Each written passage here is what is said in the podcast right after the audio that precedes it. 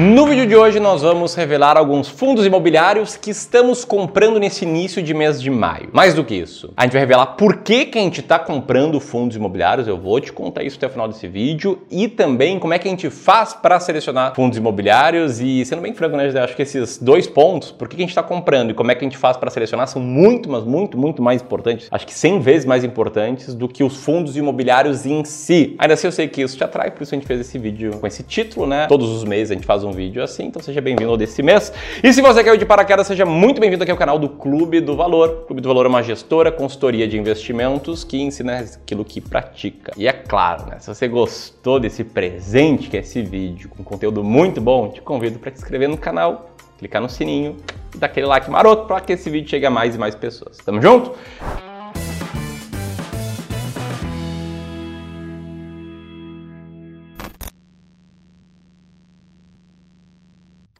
Então vamos começar aqui com o primeiro fundo imobiliário, porque a gente gosta de começar com polêmica. Ó, aprendi isso aqui com o Charles quando eu gravei lá o, o podcast com ele. Mas o primeiro fundo imobiliário é o XPPR11. Sim, o XP Properties Fundos Imobiliários, um fundo que vocês odeiam e que talvez por isso a gente esteja comprando. Esse fundo é um fundo de tijolo do tipo híbrido, que investe em lajes corporativas, educação e hospitais com esses belos imóveis construídos que estão na tela agora, né? Até com uma arquitetura bem diferente. E também com dois imóveis desconstruídos, ou melhor, em construção, mas desconstruídos no estilo que eles estão sendo uh, formatados. O grosso do portfólio desse fundo imobiliário são, de fato, imóveis e ele está dividido da seguinte forma em termos de locatários por percentual da receita imobiliária, né? Vê que tem uma certa concentração em poucos players e os demais ali são os outros 21%. Além disso, esse é um fundo que, em tese, vai te te proteger da inflação no longo prazo, por quê?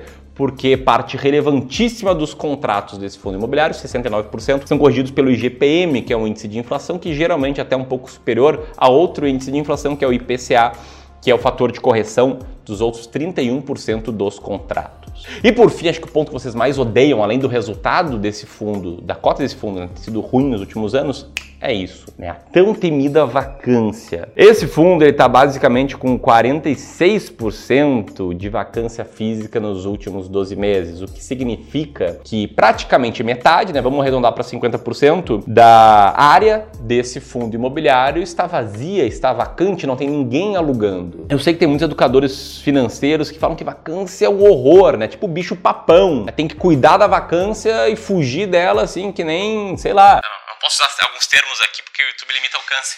Mas assim, que nem né, o vampiro foge, foge do alho, né? Mas aí, José, eu queria perguntar, e essa vacância, hein, esse risco? Comenta um pouco aí. Então, se a gente for parar para olhar, por exemplo, para o relatório gerencial do XPPR11, a gente consegue ver o detalhamento dos contratos de locação que ele tem e a gente consegue ver que alguns dos prédios que ele possui estão com várias áreas vagas. Por um lado, as pessoas podem achar que isso é absurdo, que isso é horrível, meu Deus, como é que pode um prédio estar vazio? Só que isso faz sentido dentro do contexto do mercado imobiliário. Isso é algo muito normal de se acontecer. E não apenas isso, você não está necessariamente pagando a mais justamente por conta dessa vacância. Muito pelo contrário, se a gente for olhar para a relação entre o preço e o valor patrimonial desse fundo hoje, a gente tem praticamente um desconto de 25% frente ao valor patrimonial. Então, sim, tem uma parte do, do fundo imobiliário que hoje está vazio por conta dos imóveis que ele tem que ainda não estão alugados. Mas aí fica a pergunta: será que eles vão continuar não alugados para sempre? Será que as pessoas constroem um prédio para que ele fique vazio para sempre? Não, é normal que essas coisas sejam assim. É normal que tenha uma certa vacância em alguns prédios de tempos em tempos. Esse escritório que a gente está trabalhando aqui tem várias salas vazias ao longo dos andares e não é por isso que o prédio vai ser demolido, que ele vai acabar por causa disso. Não vacância é uma coisa que faz parte no mundo dos fundos imobiliários. E aqui é importante ressaltar que, por mais que algumas pessoas vejam a vacância como um risco, ela também pode ser uma oportunidade justamente pelo fato que te permite comprar fundos imobiliários mais descontados do que a média. Até já vamos falar mais sobre isso, mas antes, é claro, alguns dados desse fundo. Né? Ele tem uma mediana de dividend yield mensal na casa do 0,79%, uma relação de preço por valor patrimonial, que nem o José bem comentou, perto de 0,75 vezes. Está entre as primeiras posições da estratégia E aí, acho que o que o José estava falando agora me lembrou muito, galera uma frase do Warren Buffett, isso mesmo, né? Warren Buffett não investe em fundos imobiliários, mas tem uma frase dele que é a seguinte: seja ganancioso quando os outros estão com medo e medroso quando os outros estão gananciosos. Pelos comentários que a gente recebe, né, sempre que a gente cita o XPPR, eu vejo que tem muitas pessoas com medo desse fundo imobiliário e esse é o gancho perfeito para que o José explique aqui como é que a gente faz para selecionar fundos imobiliários, como é que é a nossa estratégia S-Rank, né, José? Basicamente isso que tu falou, na verdade, é a gente ser ganancioso quando as outras pessoas estão com medo. Como eu te mostrei no caso do XPPR11 agora há pouco, o XPPR11 ele era um fundo que tem um certo risco, tem uma certa vacância dentro dele, mas que também faz com que ele esteja hoje descontado. Hoje é possível comprar cotas do XPPR11, é possível comprar cotas de vários fundos imobiliários diferentes pagando menos do que eles realmente valem, menos do que o valor patrimonial desses ativos. Então quando a gente olha, por exemplo, para nossa estratégia aqui no Clube do Valor, para a estratégia S-Rank, essa é uma estratégia que tem dois focos principais. O primeiro é justamente comprar ativos descontados, comprar ativos baratos que têm um bom potencial de valorização, ignorando qualquer tipo de critério qualitativo. Pô, eu acho que está vazio o prédio, pô, eu acho que essa região não vai crescer tanto. Ah, eu não, não vou com a cara da gestora desse fundo imobiliário. A gente esquece todo esse tipo de critério qualitativo e foca nas relações de preço, se está barato ou não. O segundo foco da estratégia é a relação dos dividendos. Aí sim é a grande graça dos fundos imobiliários, que são justamente os dividendos que eles distribuem. Então, com essa nossa estratégia, a gente consegue pegar o melhor desses dois mundos, tanto os fundos baratos como os fundos que pagam bons rendimentos ao longo do tempo. E a gente acha uma coisa legal é que, sim, a lógica da estratégia é essa, né? Porém, os resultados também foram testados, né? A linha amarela é a linha de resultado da estratégia S-Rank, que historicamente foi bem melhor do que a linha rosa, que é a linha da média do mercado de fundos imobiliários. Então, aparentemente, no longo prazo, funcionou até aqui, pelo menos, comprar quando as pessoas estão medrosas, né? Até como tu mesmo disse, né, José, no Twitter. Coloca aí o tweet do José. Coloca aí o tweet do José na tela. Ó, te liga sua cobra de arte. O mínimo que você deveria fazer é não pagar caro demais por um ativo quando você paga caro demais, você joga contra a regressão à média, você aumenta o seu potencial de perder dinheiro. E com essa reflexão do nosso pensador, me falando sério, uma reflexão muito boa mesmo, eu quero citar aqui o segundo fundo imobiliário que a gente está comprando, que é o Pátria Logística Fundo de Investimentos Imobiliários, código PATL11. Esse outro fundo que não tem um track record brilhante até agora, desde que ele veio ao mercado,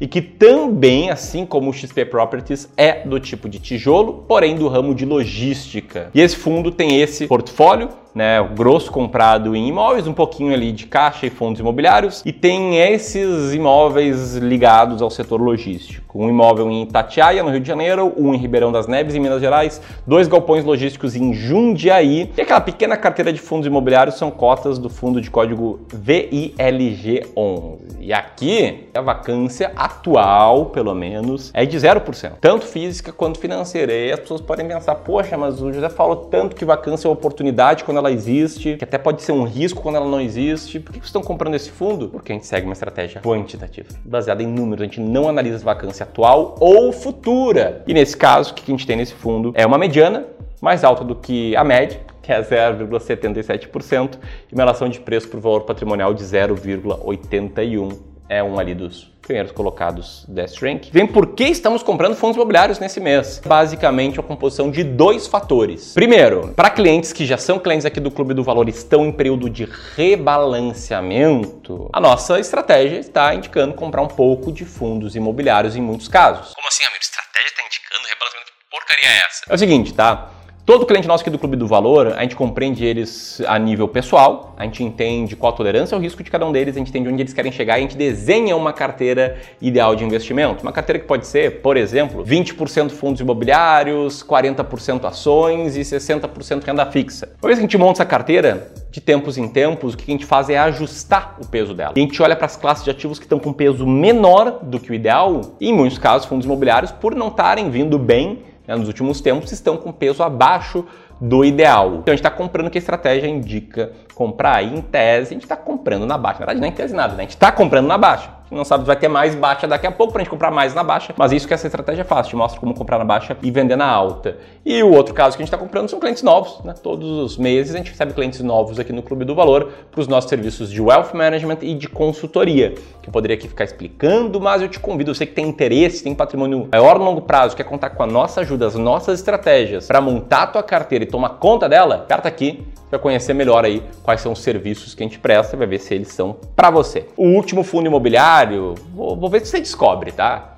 Ele é de tijolo, ele é do setor de lajes comerciais, tem uma mediana de dividend yield de 0,66, ou seja, um pouco abaixo dos que a gente citou até aqui, porém, bicho, que desconto, né? Relação de preço por valor patrimonial de 0,68. É uma carteira que está aí forte em imóveis, tem um pouquinho de fundos imobiliários ali também. Maior parte dos contratos são reajustados por IPCA, em vez de GPM, né? Os outros 35% são registrados por IGPM. Ele tem esses prédios aqui bonitos, né? O edifício Tower Bridge em São Paulo, as torres Marble e Ebony também em São Paulo capital, o edifício W Torre Nações Unidas 3, o edifício Paulista, edifício Praia de Botafogo no Rio de Janeiro e ainda tem alguns fundos imobiliários ali em carteira, motivo pelo qual a gente comprou eles é o mesmo que você bem sabe, a gente já explicou, a questão da vacância explicada, enfim. Esse fundo é o JS Real Estate Multigestão de código JSRE11. E se você gostou desse vídeo, peço para compartilhar com seus amigos que investem em fundos imobiliários para eles entenderem melhor como é que é investir com estratégia. Tamo junto, José?